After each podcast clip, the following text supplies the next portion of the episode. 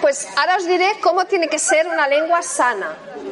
¿Vale? Y podéis compararlo. Tiene que ser brillante, un color vivaz, un color, eh, un brillo desde la raíz.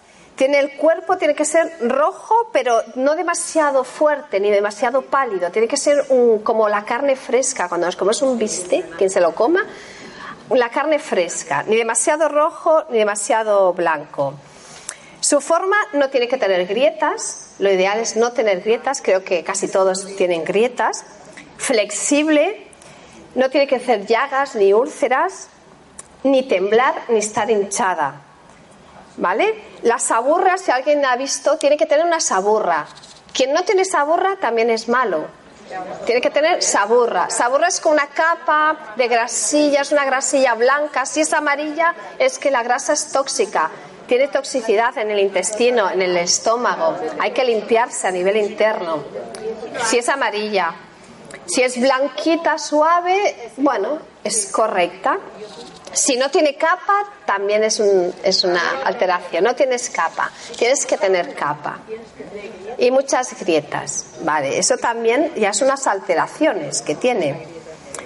Y tiene que estar ligeramente húmeda. Esto sería una lengua y un diagnóstico mm, de nuestro, sobre todo de nuestro digestivo, intestino. Ahí estamos mirando hígado, estamos mirando humedad, estamos mirando calores, vacíos. Todos esos cambios son importantes que sepamos reconocernos. Y la lengua va cambiando. Si os ponéis un día griposos, enfermos, os miráis la lengua y veis cómo estáis. Si tenéis mucha mucosidad, os miráis la lengua y veréis que está ancha, porque absorbe la mucosidad, se, se estanca allí la mucosidad.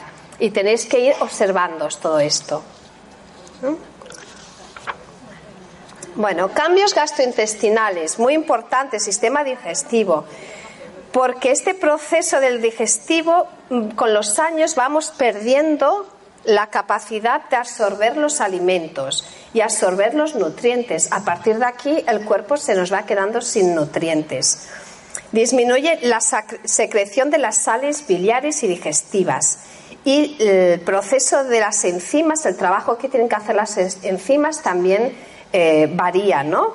La saliva es un tema importantísimo. Tenemos que aprender a ensalivar más los alimentos porque ellas trabajan la saliva, tiene unas enzimas y trabaja con la digestión. Si el proceso de digestión ya lo hacemos mal en la boca, cuando pasa al estómago y pasa al digestivo, a todos los intestinos ya, ya no va bien, ya va desequilibrado. Cuando la saliva no lo hacemos correctamente, aumentan las bacterias. ¿Y qué ocurre cuando aumentan las bacterias en nuestro organismo? Pues que nos hacen enfermar. Las bacterias vienen el, digestivo es ácido. Es el, uno del, principal órgano que tenemos y es ácido. Igual que la sangre tiene que ser alcalina, el digestivo tiene que ser ácido. Y es ácido por un motivo, simplemente porque es la defensa que tenemos contra las bacterias. En ese momento si no es ácido, ha perdido esa acidez, deja pasar en su barrera a bacterias. ¿Vale? ¿Y qué pasa con cuando tenemos más bacterias de la cuenta? Pues, por ejemplo, una de las cosas que puede pasar es que eh, se capturan la vitamina B12. La B12, y cuando tenemos falta de vitamina B12, ¿qué pasa? Que estamos anémicos. Nos dejan con anemia. Entonces, eh, aparte la B12 captura minerales y empezamos a tener desequilibrios dentro de nuestro organismo. A ver, vale. Cuando, cuando esto no funciona, hay una alteración en las sales biliares, sobre todo en la vesícula biliar, y es cuando vienen las diarreas. Muchos problemas de diarreas vienen directamente del digestivo. Y, no porque hay que darle un producto para que sostener las heces, sino porque simplemente hemos perdido la capacidad de digerir bien los alimentos. Entonces las sales no, no emiten esas sales que necesitan para hacer la digestión. En la población que tenemos hoy en día, el 50% de la población está estreñida. Eso es también tremendo, tremendo, porque en la pared intestinal cuando hay heces pegadas a la pared intestinal, lo que hace es emitir unos gases y esos gases se cristalizan en, el digestivo, en la sangre. Entonces nos autointoxicamos con nuestras propias heces Y a partir de aquí todo empieza a haber una intoxicación. Muchas migrañas vienen por intoxicación del intestino. Muchos problemas de dolor de cabeza, eh, falta de sueño, no puede dormir, vienen por el digestivo. Hay que tener bien limpio el digestivo, limpiar bien. Luego hablaremos de la hidroterapia de colon, también muy importante terapia.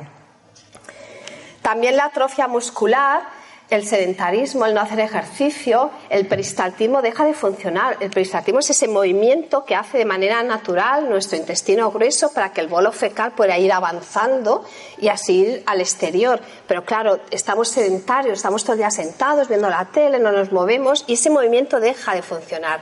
Con los años también deja de funcionar. Y con los años no solamente no hace el movimiento, sino que la pared se seca porque tenemos un problema que no bebemos correctamente agua, no a la tercera edad, sino mucho antes. El agua se ha de beber de una manera correcta y no ingerirla directamente a borbotones. Hay que mantenerla un poco en la boca, hay que hacer que absorbamos. Más adelante también hablaremos del agua y de los riñones. Los cambios metabólicos mm, también en la grasa. Nos convierte la grasa magra en masa grasa. Esto provoca unos eh, cambios en la renovación de la proteína. Y este sistema hace unos años no se conocía. Es un sistema de la proteína. Se creía en la medicina, creían que nuestra proteína, cuando se ponía mala, desaparecía y el cuerpo la eliminaba. Pues un señor que por ello le dieron un premio Nobel descubrió que hay un sistema que si tú tienes bien nutrido esa zona y oxigenado y bien nutrido, la proteína se regenera. Aquí nos da una información. Podemos regenerarnos. Nuestro cuerpo tiene una capacidad tremenda para regenerarse.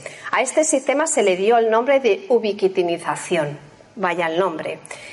Pero gracias a este descubrimiento hubo un premio Nobel. A partir de los 40 años y cada 10 años aumenta nuestra eh, glucemia. El páncreas deja de producir insulina. Eso a partir de los 40. Por eso es muy importante mantener una buena dieta a nivel de azúcares, a nivel de los hidratos de carbono, que son los azúcares del organismo. Pero hay que tener eh, una cosa muy importante que normalmente no se cae en cuenta, que es la grasa, tenemos la grasa mala y la grasa buena. A partir de una cierta edad, con 75-80 años, no podemos perder toda la grasa, porque eh, nuestras neuronas, por ejemplo, necesitan de grasa para hacer sus conexiones neuronales. Si hay una persona de 80 años, y esto lo he podido ver en consulta, lo hemos podido ver también en mi entorno, que le dan medicación para quitar ese poquito de colesterol que tiene, automáticamente entra en demencia senil, pero rapidísimamente, muy rápido. Entonces, con 75-80 años tienes un poquito de colesterol, no te preocupes, no pasa nada, no pasa absolutamente nada, porque esa pequeña grasa te sirve para mantener tu cerebro activo y para no entrar en una demencia o en un Alzheimer. Eh, la obesidad ya sabemos que nos acorta la vida. Hay que, no podemos estar en sobrepeso.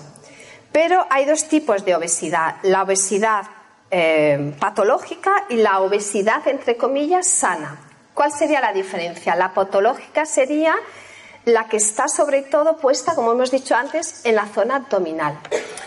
Cuando uno tiene grasa en el abdomen es cuando vienen las enfermedades, por ejemplo, la diabetes y problemas sobre todo cardiovasculares. Luego está la otra, que es, mm, como dicen, eh, menos sana, o sea, más sana, que estos no tienen ese tipo de enfermedades. ¿Por qué? Porque su grasa es subcutánea, no está depositada en el abdomen. Así que tenemos que bajar sobre todo la grasa del abdomen. ¿Que tenemos el culo gordo? No pasa nada. ¿Que tenemos más grasa aquí? No pasa nada. Pero si tenemos grasa en el abdomen, aquí sí que pasa. Eso es lo que tenemos que tener en cuenta.